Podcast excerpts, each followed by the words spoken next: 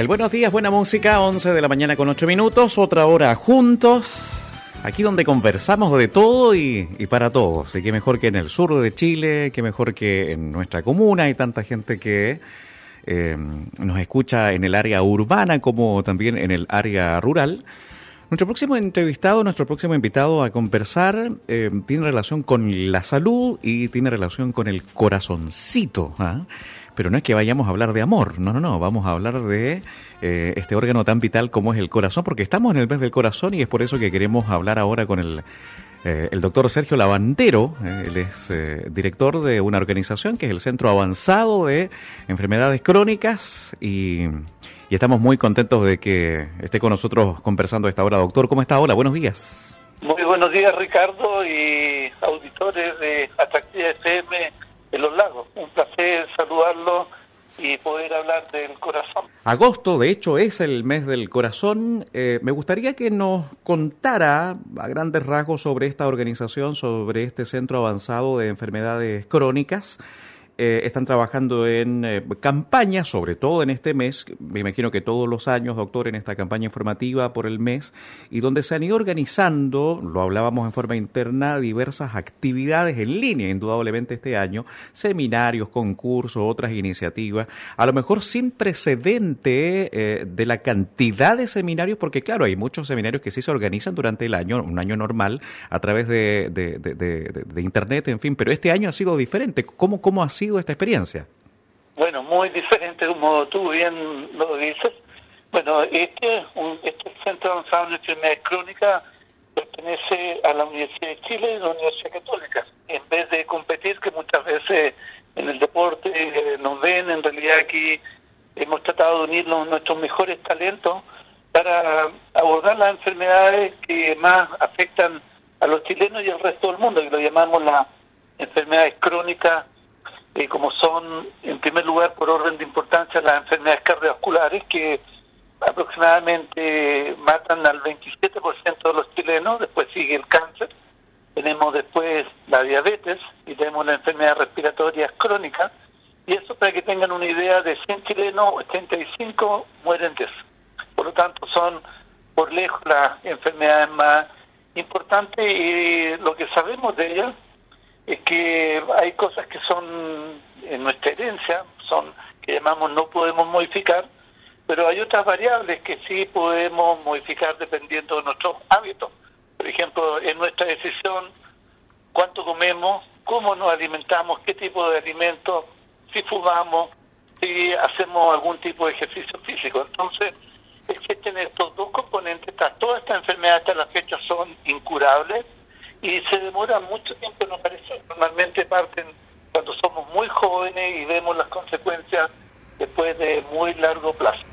Entonces, en particular, nuestro centro tiene la responsabilidad de hacer investigación en esta área, en la parte cardiovascular, diabetes, obesidad y cáncer.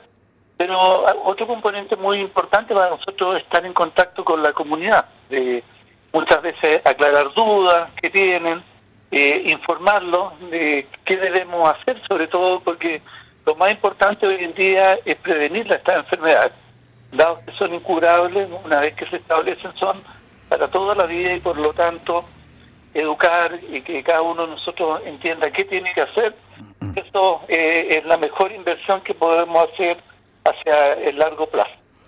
Usted hablaba, doctor, hace un par de segundos, claro, que hay que tener mucho cuidado en términos de eh, la acción diaria que tenemos que tener, la autoevaluación, ¿no? El autoconocimiento, eh, que el deporte, la comida, hay que tener mucho cuidado con el tabaco, entre otros.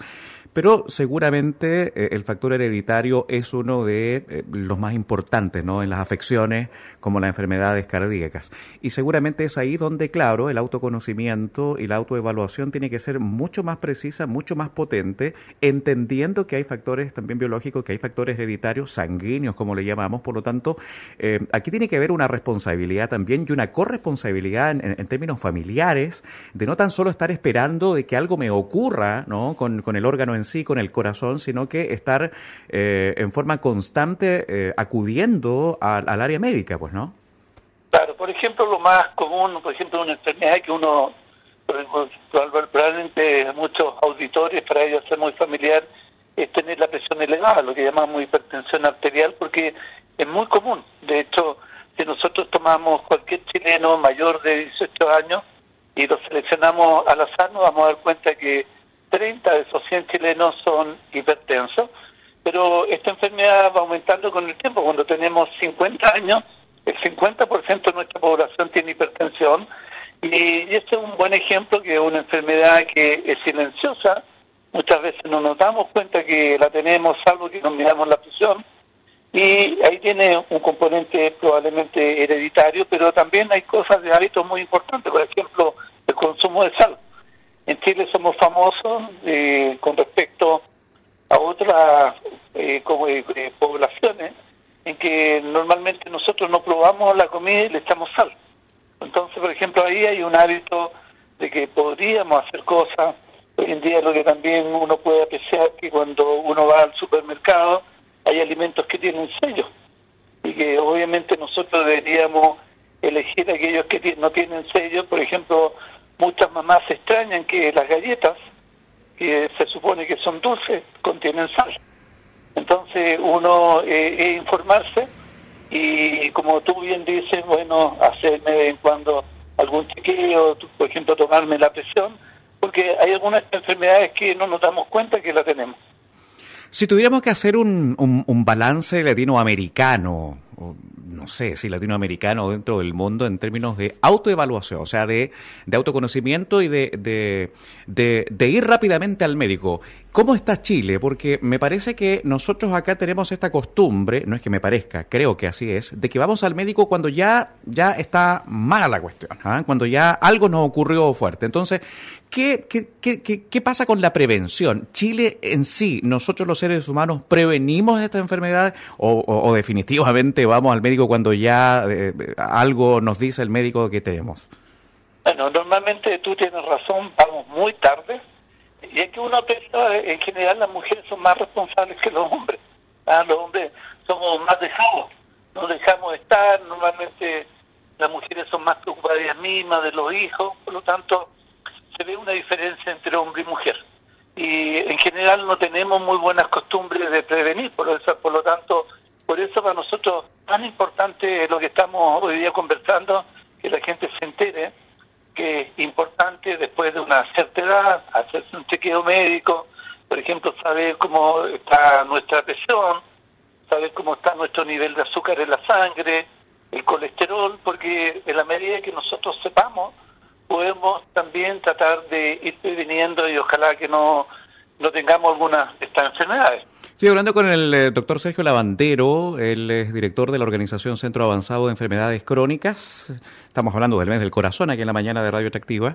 ¿Y qué ha pasado este año, doctor? Este año ha sido diferente, distinto. La gente no va al médico, no va al dentista eh, y es preocupante esta situación. Exactamente, porque obviamente estamos viviendo una emergencia que nunca nos imaginamos que nos iba a afectar en esta magnitud y esto primero ha ocurrido que los hospitales, los médicos, han tenido que volcar a, esta situación de urgencia. Entonces, muchos hospitales, acá al menos en Santiago y en otros lados ocurrió, de que tuvieron que transformarse camas que estaban destinadas, no sé, para el tratamiento del cáncer o la parte cardiovascular, destinarla al tratamiento del coronavirus, del COVID-19. Entonces, eso que es lo que ha ocurrido, que muchas personas que usualmente tenían que hacerse controles, dejaron de hacerlo, porque bueno, primero supuestamente estamos en cuarentena. y cuando hubo el pic de la eh, enfermedad, menos que en Santiago, era muy riesgoso ir a un hospital. Por lo tanto, también eh, hoy día uno aprecia que todo esto, así estas consultas también, una cuando es factible, se hacen entrevistas a través de las redes de, internet con el médico y, eso es lo que es una preocupación. Uno es coronavirus la parte puntual pero es lo que tú mencionas lo que hemos dejado de atender y eso va a ser el otro daño que va a ocurrir con el coronavirus que personas que debían haberse controlado su presión su diabetes su obesidad su enfermedad que tenía de antes no lo ha hecho. Entonces el llamado que apenas puedan lo hagan. Esa es la porque hemos vivido algo excepcional y que también todavía no sabemos muy bien cuánto esto va a durar. Por lo tanto, apenas se pueda hacerse un control. Bueno, ustedes están en una campaña, obviamente, de, difusión, de, prevención, todos los años. En agosto me imagino que generan distintas campañas, pero me imagino que este año la campaña es diferente a los otros años en términos de, innovación para poder hacer un clic, ¿no? Con, eh, con el ser humano, con, con la persona en sí. ¿Cuál es la diferenciación de la campaña de este año con las otras campañas, por ejemplo? Bueno, primero que nada hemos tenido que usar las redes sociales como nunca de hecho, nosotros hasta hace un par de semanas atrás, todos los días viernes a las media, eh, cualquier persona se puede conectar a nuestro centro y estuvimos cerca de alrededor de unas 15 conferencias relacionadas con el coronavirus porque había mucho interés de la gente de saber. Pero hace dos semanas cambiamos al mes del corazón porque este mes del corazón se celebra en todo el mundo y hemos ya tenido dos conferencias. La primera precisamente hablamos de la hipertensión, qué pasa cuando una persona no se cuide de la hipertensión, qué, es lo que significa para adelante. Y también eh, ser como, por eso también hemos hecho campañas que en cuarentena es difícil hacer ejercicio y hicimos llamado al movimiento. Entonces que la gente dentro de sus posibilidades en su casa haga ejercicio eh, y también eh, de esta manera poder ayudar a nuestra comunidad. Por lo tanto, en nuestras redes sociales donde hacemos un llamado para que la gente aprenda cómo moverse, pero también escuchen nuestras conferencias. Por ejemplo, hoy día en esta tarde, a las 5.30 vamos a tener una conferencia acerca de la salud y el ejercicio. Cómo el ejercicio es beneficioso para nuestra salud, particularmente el corazón, y la próxima semana también vamos a hablar de un tema que nos interesa mucho. ¿Qué pasa cuando tenemos el colesterol elevado? Vamos a tener otro conferencista, así que están todos cordialmente invitados. Eh, vamos, vamos, después Ricardo te vamos a hacer llegar el, el sitio, el link para que la gente se pueda conectar por Facebook e incluso pueda escuchar y también tiene la posibilidad de hacer preguntas. Decir, bueno, mira, qué tipo, por ejemplo, hoy día uno ya se me ocurriría qué tipo de ejercicio tengo que hacer, o la próxima semana, bueno, qué tengo con mi colesterol que está alto, eh, qué, qué tipo de comida puedo hacer, qué tipo de medicamentos. Así que lo dejamos cordialmente invitados para que en este tiempo de pandemia vean nuestras redes sociales y escuchen nuestras conferencias y nuestro eh, labor educativa. Pero fabuloso. Una última consulta, doctor a propósito de estas preguntas que, aparecen, y yo, siempre he, dicho y he creído que no hay nunca una pregunta mala, ni una pregunta ridícula. Todas las preguntas, en cierta forma, tienen que quedar claro eh, y tienen que ser respondidas para que la persona, obviamente subjetivamente, ¿cierto?, esté, quede, quede más, tranquila.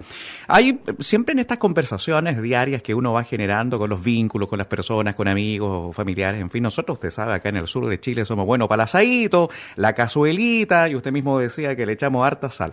Esto de la sal, aparecen eh, diferentes informaciones que dicen que, por ejemplo, eh, si cambiamos de sal o esta famosa sal de mar, en fin, puede a lo mejor ser distinto.